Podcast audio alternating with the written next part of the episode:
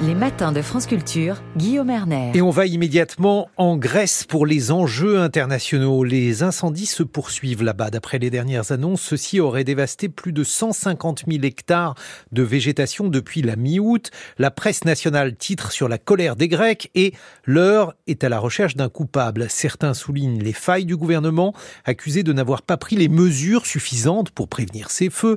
Un phénomène pourtant récurrent. D'autres, au sein de la population, accusent les migrants.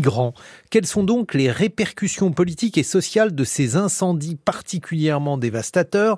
Bonjour Lamprini Henri. Bonjour. Vous êtes politiste et maîtresse de conférences à l'université d'Athènes et nous sommes avec vous en direct d'Athènes. Alors il faut d'abord faire le point sur la situation en ce début de mois de septembre. Où en sont les incendies? Euh, Où ont-ils particulièrement frappé Lamprini Rory oui, tout d'abord, il faut dire que la Grèce est un pays qui est souvent frappé par des incendies en été.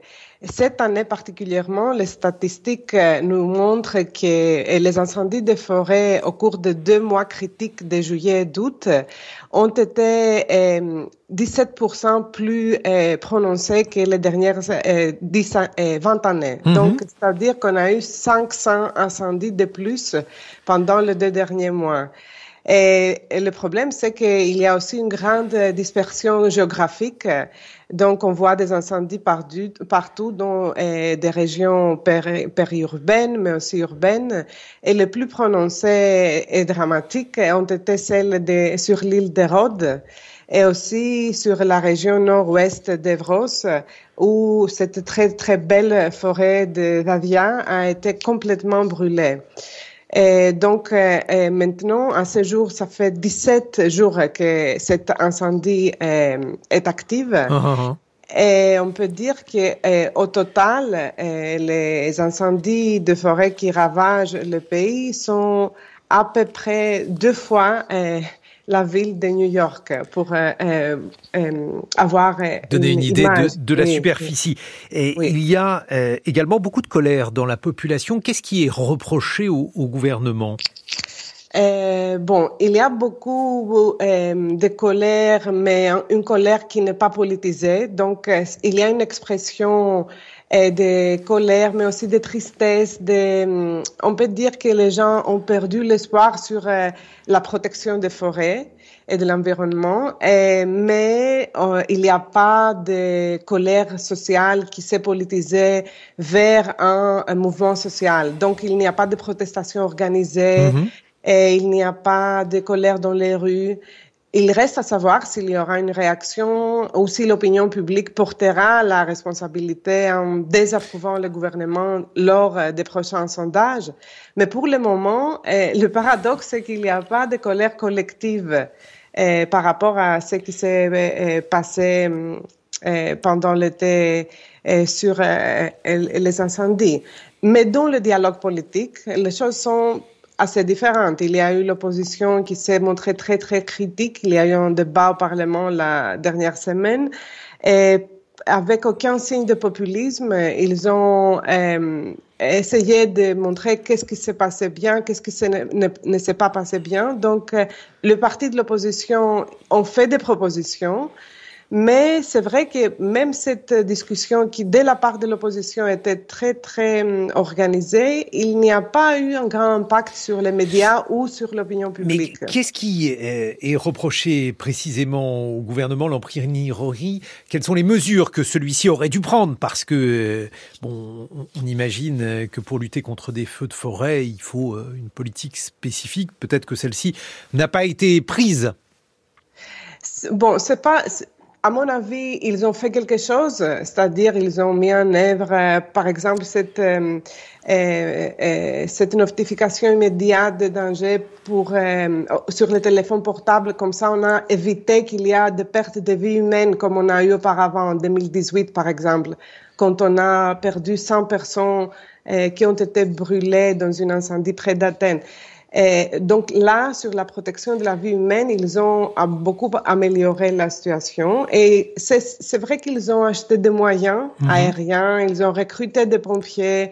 Et ils ont mis en place des zones de nettoyage, mais euh, c'est clair que quelque chose euh, ne s'est pas bien passé cet été. C'est-à-dire la gestion était très mal, euh, très mauvaise, excusez-moi. Et je crois que euh, après, vous savez, avec les incendies, après un certain volume, même si on a pris tous les moyens, c'est très très difficile de euh, euh, euh, le rythme de l'incendie. Donc, il y a eu des choses qui ont été faites, mais par rapport à la magnitude du problème qu'il existe, bien sûr lié à la crise climatique, je crois que la gestion était mauvaise.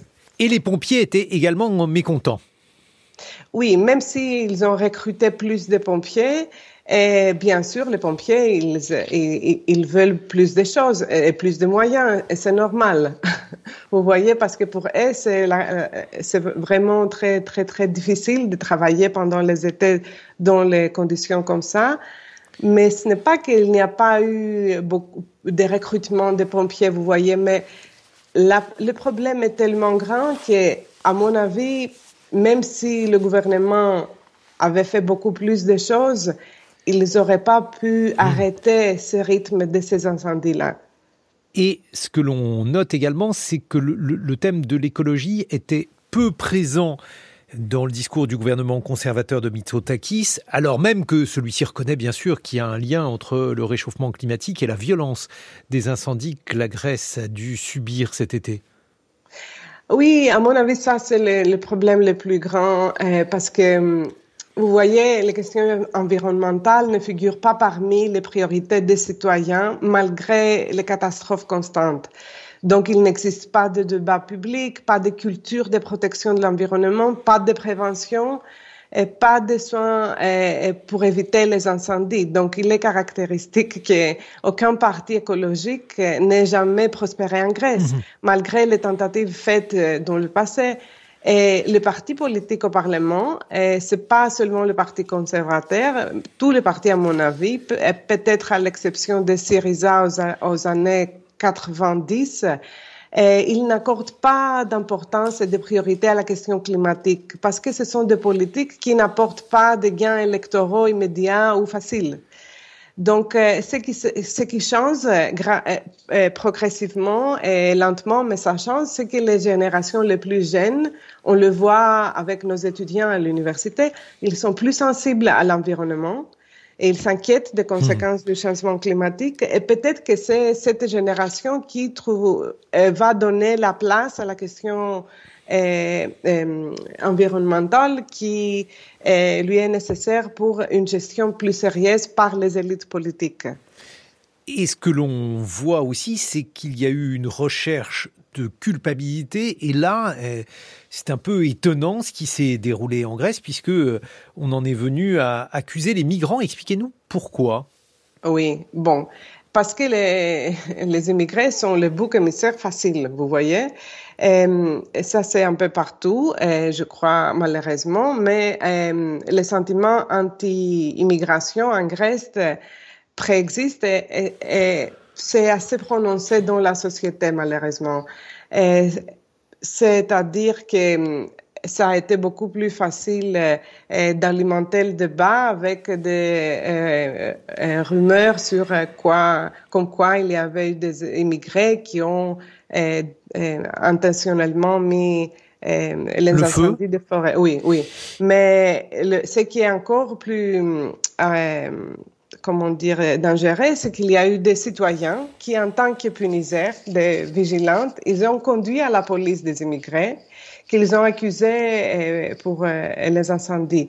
Bien sûr, il n'y a eu aucune, preuve, aucune preuve et bien sûr, la justice a, hmm. a même amené en investigation sept personnes euh, qui ont euh, euh, qui ont lancé ces rumeurs, ces fausses accusations.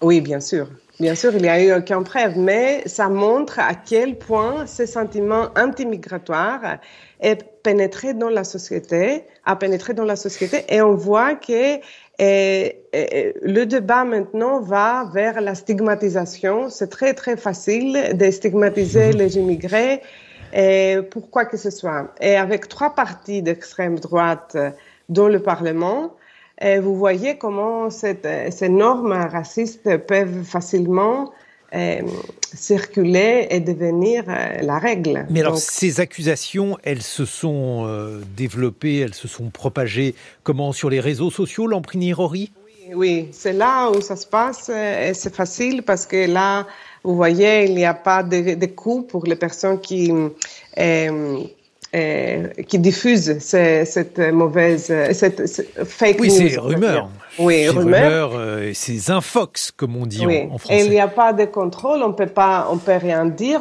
C'est sur les réseaux sociaux, c'est facile. Et les gens, quand ils sont désespérés, ils cherchent des boucs émissaires. Ça, on sait, Bien ça sûr. se passe partout. Mais alors, euh, ça dénote euh, finalement un climat, hélas, euh, xénophobe en Grèce, en tout cas pour une partie donc euh, des Grecs, Lamprini Oui, oui, oui, ça existe. On sait que cette xénophobie, elle est plus prononcée depuis le début de la crise financière en 2010, mm -hmm. et parce qu'il y a eu tellement d'insécurité économique et aussi on a eu la, la crise euh, migratoire avec des flux de réfugiés uh -huh. qui ont venu en 2015. Donc, une séquence de crises politiques et de crises euh, socio-culturelles, on peut dire, et, et, qui ont tellement changé le niveau de vie des Grecs et leurs représentations et, et sont à l'instar de cette euh, de, de, de, cette xénophobie qui est d'autant plus prononcée aujourd'hui qu'il y a 15 ou 20 années auparavant. Merci beaucoup Lamprini Rory. Je rappelle que vous êtes politiste, maîtresse de conférences à l'université d'Athènes. Maintenant, on continue scruter la planète, mais c'est la planète science.